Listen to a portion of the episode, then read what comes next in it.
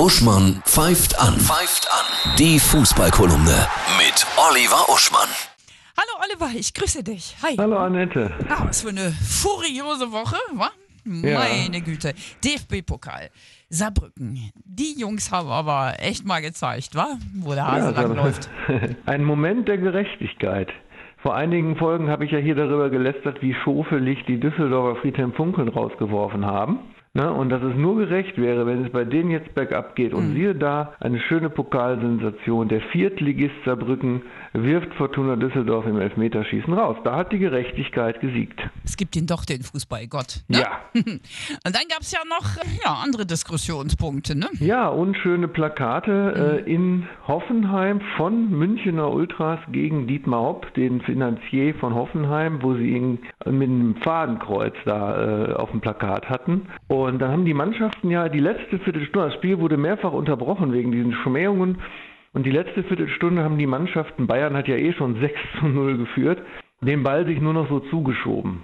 Ne, als Solidarität für Hopp gegen diese hasserfüllten Fans. Jetzt ist aber die Frage in der Diskussion danach, was, was passiert jetzt damit? Ne? Viele sagen jetzt schon zum Beispiel Christian Streich vom SC Freiburg, wenn sowas passiert bei uns, gegen den Manager oder Trainer oder Spieler der anderen Mannschaft, dann hören wir auf zu spielen, dann gehen wir vom Platz. Jetzt stell dir mal vor, das würden die Mannschaften alle so tun. Oh, oh krass, Dann ja. könnten nämlich in dem praktischen Leben gegnerische Fans, wenn es gerade nicht gut läuft für die eigene Mannschaft, aus Prinzip irgendwelchen Hass machen. In der Berechnung, die andere Mannschaft bricht dann das Spiel ab. Also so kann es auch nicht funktionieren. Das heißt, man müsste jetzt eigentlich äh, A, klare Regeln aufstellen, die dann aber auch der Schiedsrichter durchsetzt und nicht die Mannschaften nach gut dünken. Ab wann ist etwas tatsächlich sozusagen Hate Crime und nicht bloß die normale Vulgarität, die halt im Fußball immer so ist, wie auch im Gangsterrap oder sonst wo. Äh, Und ab wann ist es das? Und ab wann wird dann ein Spiel abgebrochen? Und zwar vom Schiri.